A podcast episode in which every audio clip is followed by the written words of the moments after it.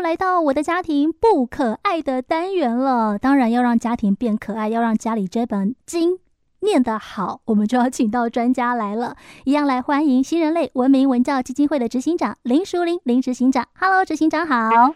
嗨，Elsa 好，听众朋友大家好。上个礼拜我们有给大家功课，不知道大家有没有去做？就是在我们警广台北九十四点三的粉丝专页，我们有放一个学习型的家庭生活量表。虽然有三十题，题目有比较多，但其实是六个题目为一个区块，然后有五大区块哦，有感情承诺、时间共享、自我改变、沟通对话跟家庭活动。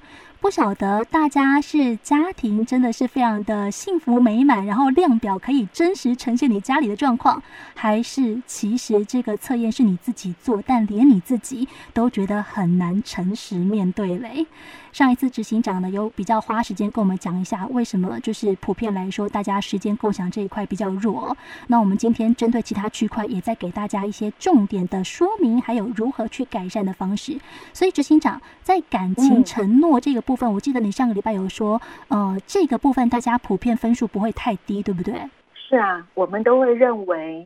我们自己对家是有承诺的 啊，啊、呃，我爱我的家庭啊，对啊、呃，只要我的家人提出要求，我都会尽量去满足，我会去努力。嗯，呃，我们一直认为家庭是避风港嘛，对对对，家里是我的靠山呐、啊，所以我当然对我自己的家庭是没有条件的去付出。嗯，嗯好，所以执行长是不是也可以说，大家其实对于家庭的概念是有的？是有的，我们对家庭是想要去付出，听清楚哦，是想要哦。嗯哼。可是实际上，真的碰到了家庭跟工作，或者家庭跟朋友，你真的会以家庭为优先吗？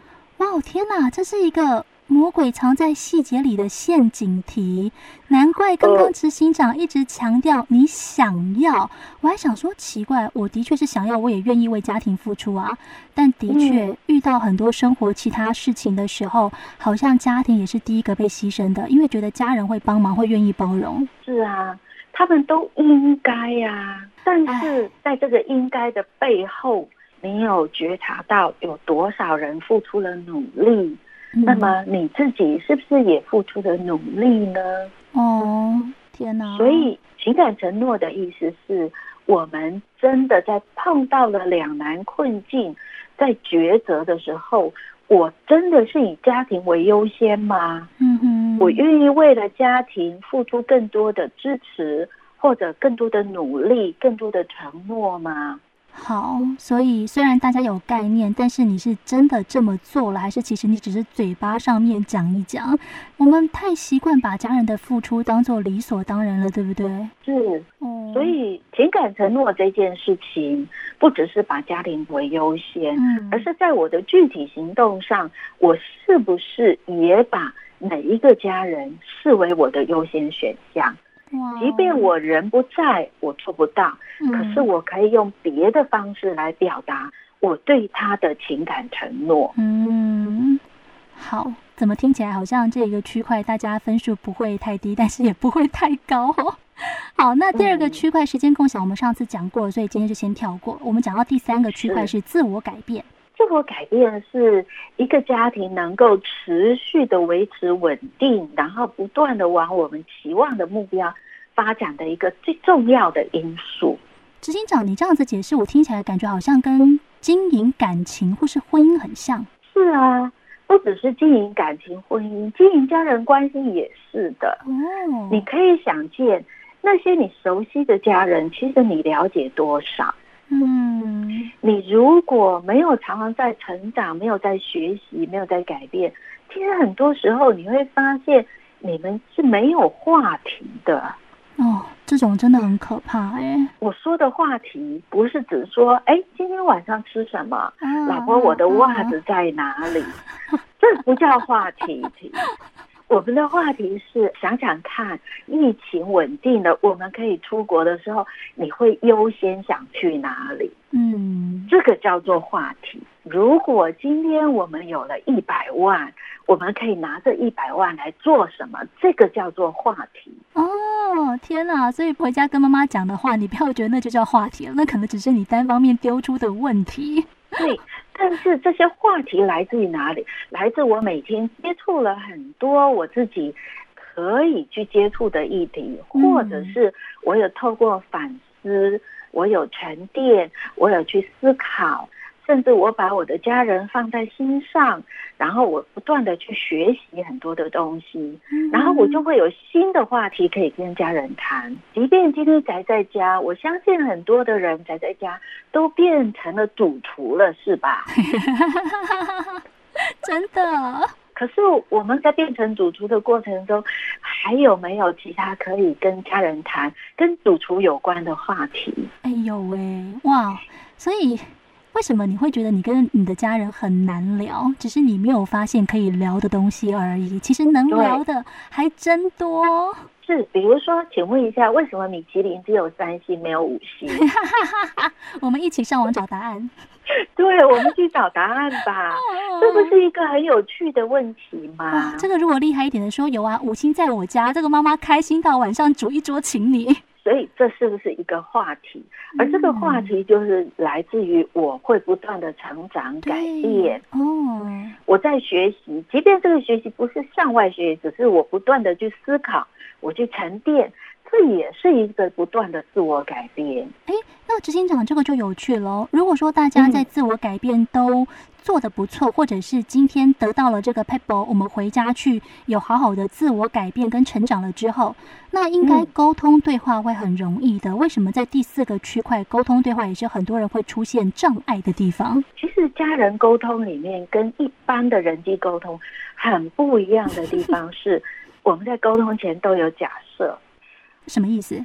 我们假设你是我的家人，这么亲密，所以很多事情不用讲的那么清楚，你应该就懂。哦哦，再来就是因为我们是家人，嗯、我们够熟悉，所以很多我们沟通的方式是命令指导式的，或者跳过了一些对方其实不清楚，但是我认为他应该要懂。真的耶。有时候这才是家人沟通的致命的关键。哇，所以第三跟第四大区块很好玩呢。自我改变跟沟通对话其实非常实用，嗯、而且也是大家非常容易忽略的。对呀、啊，所以当你在跟家人沟通的时候，不要太心急。如果你不确定对方知道，你可以问一下，不是直截了当的认为他应该要懂。比如说，你看到了餐桌上的菜。不合胃口，嗯，你发脾气了，你说这种菜怎么叫人吃得下去？哦，这样子的口气，很显然的里面忽略了很多东西。没错，家人怎么知道你今天吃不下去？他以为你一直都很爱吃这个，哦，所以好不容易宅在家里，他准备了你爱吃的东西，可是他忘记了你已经连续吃了这么多天。哦 嗯，就好像说，我们跟阿妈说，阿妈，你煮的气鬼鸭汤很好喝哦。阿妈会连煮一个礼拜，因为想说你喜欢喝。对，哇，所以家庭里面就是不光是我们跟外在的人沟通哈，跟家里面的人的沟通才其实是我们应该要注意的。我觉得家庭关系里面，我们有太多的你应该怎样，你应该怎样，然后有很多的细节是真的，我们就只会对外不会对内嘞，而且。我们在跟家人沟通的时候，你会发现，我们很多时候急着把自己要说的说出来，嗯，而没有想要去听对方想要说什么。哇，我们真的是把所有的温柔跟柔情都留给了外人，把所有最直接、最伤人的都留给了家人。是，所以有时候我们在迫不及待的脱口而出的时候，可能没有去想到说，他也是人。嗯，他听到了这么伤人的话，他也是会难过的。对，没错。即便他爱我们，嗯，即便他是最亲近的家人，他也一样哦。对，最后一个区块，嗯，家庭活动。家庭活动这件事情就有意思了。真的，我也觉得很有意思，因为这个也是我分数非常低的地方，我妈都约不出去啊。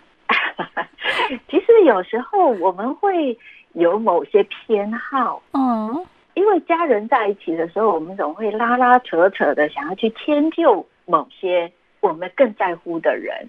哦，可是有时候这种迁就就会让我们自己必须要忍耐，哇，要必须更能够体谅。真的，但是这样的忍耐体谅，如果被当成理所当然的时候，这个活动就一点都不好玩了。哦，没错没错，我为什么这么有感触？倒不是我个人的经历，而是我有一个非常好的朋友，嗯、我去参加过他们的家庭活动。我朋友就是尽量满足大家的需求，但是我觉得那个家庭活动让我感觉很好的是，他们是有家人给予正面回馈的，嗯、就是他们会很感谢说，哦，今天你找这个餐厅很好吃，哎，哦，如果没有你的话，我们这个行程不会这么美满。我就觉得哇，我觉得对对，我觉得那个感觉非常好。就是我同学在在规划的时候，又跟我抱怨说，后那个谁谁意见很多，这个不喜欢，那个不喜欢。可是当他尽可能的满足大家之后，最后面这些叔伯阿姨有这样的回馈，我就觉得哦，那最起码我同学的辛苦付出，这些叔伯阿姨是有看在眼里的，而且是愿意告诉你说，我很感谢你帮我们整个家族旅游做这么多的事情。是啊，真的是不容易。最怕的就是说，丈夫跟儿女跟妻子说：“好吧，我带你们去逛街。”然后在了百货公司门口就说：“你们进去，我在这里等你。”天哪，这个真的是台湾家庭好多的常态哦。是，哦，这个爸爸或这个丈夫，其实他是愿意为家人付出的。嗯嗯嗯。但是到了那里之后呢，他突然觉得跟你们这些人逛街太无趣了，我宁可坐在车里。等你们，百货公司也发现爸爸不喜欢跟妈妈还有女儿逛，所以有个什么男士区啊？对，其实这个事情是可以改变的。嗯，我的意思就是说，如果爸爸或者是丈夫觉得跟妻子跟儿女一起逛街蛮不符合他的需要的时候，他可以直接了当的说，可不可以把我们的家庭活动转换到我也可以参与的地方。哇，我不知道大家听下来有没有发现，其实家庭生活量表每一个区块是环环相扣，因为家庭活动跟时间共享真的是绑在一起。我们今天一起出去，我们一起共享这个时间，但我们是一起参与，还是各做各的？对，就像回到我们上个礼拜说的，嗯、坐在客厅里，但是各自活动。哇，那个不能叫时间共享，也不能叫家庭活动。对，所以。家庭活动的先决条件是我们今天要进行的这个活动是大家商量过的，嗯嗯嗯，而且我们很正面的、很坦诚的表达这件事情是我乐意参与的事情。哦，这个好重要。我相信应该有一些听众朋友是有所谓的家庭日的。那这个家庭日就是大家在听了这两集节目之后，可以拿出来好好的思考一下，我的家庭日是不是真的是凝聚家庭的活动，还是我只是把心落在各处的马腿抓回来，但其实大家是在同一个空间做各自的事情，那个家庭日就没有意义了。没错，而且还造成更多彼此之间的不愉快，对不对？嗯，真的，因为会觉得我就被逼的，好像这个规定我一定要参加。人来了，但是你心根本没来，真的。好，那执行长，我们针对生活量表的各个区块都跟大家说明了之后，你还是很就是要求大家一定要记得家庭优先。为什么？是，对我们来讲，所有的事情，各位想想，呃，好多好多的研究都告诉我们，人生最后的归宿还是在家庭，对吧？没错。但是在生命的过程中，我们每一个阶段都有各自需要努力的重点。嗯，所有这个努力的背后动机是什么？动力是什么？不过就是为了让家人、让自己能够更照我们的方式或我们的期望去过日子吗？嗯哼。所以想到这里的时候，不管你是在哪一个阶段的。家庭生活，比如说你的孩子还在幼儿园，你孩子已经长大离家去外面读大学了，甚至出国留学，你剩下老夫老妻，不论是哪一个阶段，我们都在想一件事情：当我们努力的一切原因都是回归家庭的时候，是不是一样要把我们的家庭优先放在最前面？哇！这个很像我们上一季讲到婚姻的时候，一直强调大家要把我们放在一起。是，当我们在谈家庭议题的时候，我就会希望所有听众朋友，无论你在做任何事情，你考虑的优先条件还是你的家庭，还是你的家人，而不是我自己或者我重视的朋友，我在乎的这个游戏或者这个节目。嗯哼，执行长在最后面，我还想问一下哦。要讲到家庭优先，我还是觉得大家都有这样的观念，但有时候身体力行真的非常的困难，尤其是自己成家立业之后，嗯、现在大部分都是双薪家庭嘛。然后我工作就已经忙到很累了，我回家只想好好休息了。但是回到家，我知道我还有我的家庭责任在。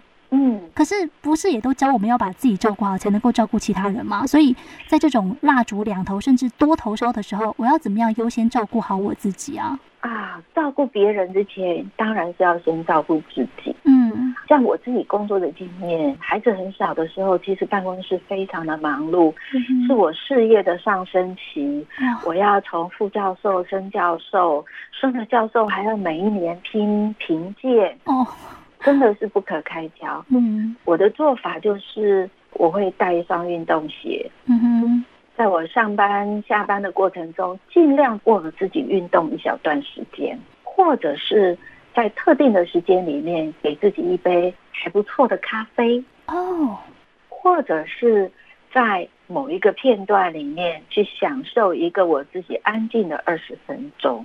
哦，我懂了，忙里偷闲，而且那个偷闲是偷给我自己的，我就算想要放空发呆也没有关系，因为那就是我当下所需要的。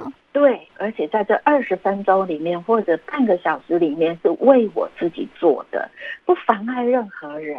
嗯，但是确实是为我自己做的。可是这些时间可能会很零碎，对所以你可能要先去观察、去检视一下哪些零碎的时间你可以用。哇，回家的过程中听一段你喜欢的音乐，嗯。或者做一件你喜欢的事情，嗯，等等，这些都是可以的。但如果你要花的时间超过一个小时，或者是会 delay 了你原来的行程，嗯，记得打个电话让家人知道你会晚一点回家。但执行长，我也想问哦，当我们优先照顾好自己的这一个前提之下，是不是跟家庭优先会有一些些冲突？啊、呃，我觉得这是没有任何冲突的，因为我也是家庭中的一份子嘛。嗯、重点是我刚刚说的，我所用的用来照顾我自己的时间，并没有影响到我跟家人相处的大部分时间。好，所以重点是，当我回了家之后，我就要把我自己放回到家庭里面，我要开始听孩子啰里吧嗦的、七嘴八舌的说，今天老师在线上做直播主的时候。发生了什么好笑的事情？听听我们的伴侣、我们的长辈今天闷在家里面，他们各自发现了些什么？嗯，其实很多话题是可以做的，真的耶。哇，好，所以其实优先照顾好自己，把自己的情绪按捺好，跟家庭优先是完全不冲突的。大家要搞清楚那个轻重缓急，尤其是在现在疫情之下这个状况啦。我觉得优先照顾好自己是很重要的。你照顾好自己，你才有办法全心的投入到家庭，才能够真正的做到家庭优先。哇，不光是婚姻家庭的经营也是非常重要的。就在这一季，我们会一集一集带大家好好的把家家有本难念的经给念好。今天谢谢执行长，谢谢。